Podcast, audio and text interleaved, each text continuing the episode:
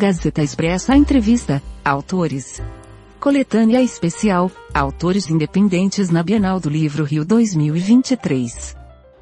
Quais novidades você está trazendo para essa Bienal?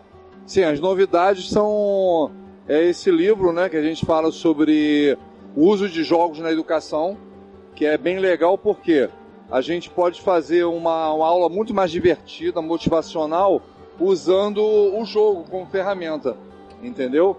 Então você tem aqui a possibilidade de criar jogos de cartas, jogos de tabuleiro, para passar a sua matéria como professor e também os pais também, entendeu?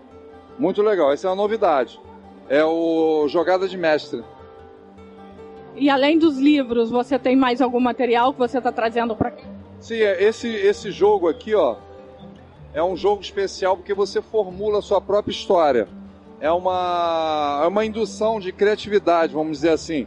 Quer dizer, ele ajuda você a desenvolver histórias e aí pode ser usado com, com cartas também, que aí eu falo sobre biomas brasileiros. Sempre tem uma pegada educativa, né? Se a senhora reparar, tá vendo? Sempre tem um, uma coisinha de educativa para passar, né? Aqui no caso, biomas brasileiros. Entendeu? E é a primeira vez aqui na Bienal? É, é primeiro como autor independente.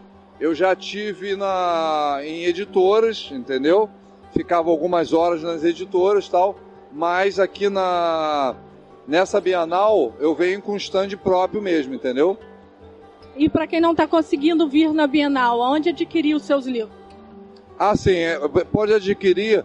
Eu tenho uma loja que chama www.obabooks.com.br ou pelo nome mesmo é Gato Underline Burger, que é o nome da minha editora, né? Que é um nome mais atraente e aí a, a galera gostou mais do, do, do que Oba, entendeu? A Gato Book chama mais atenção.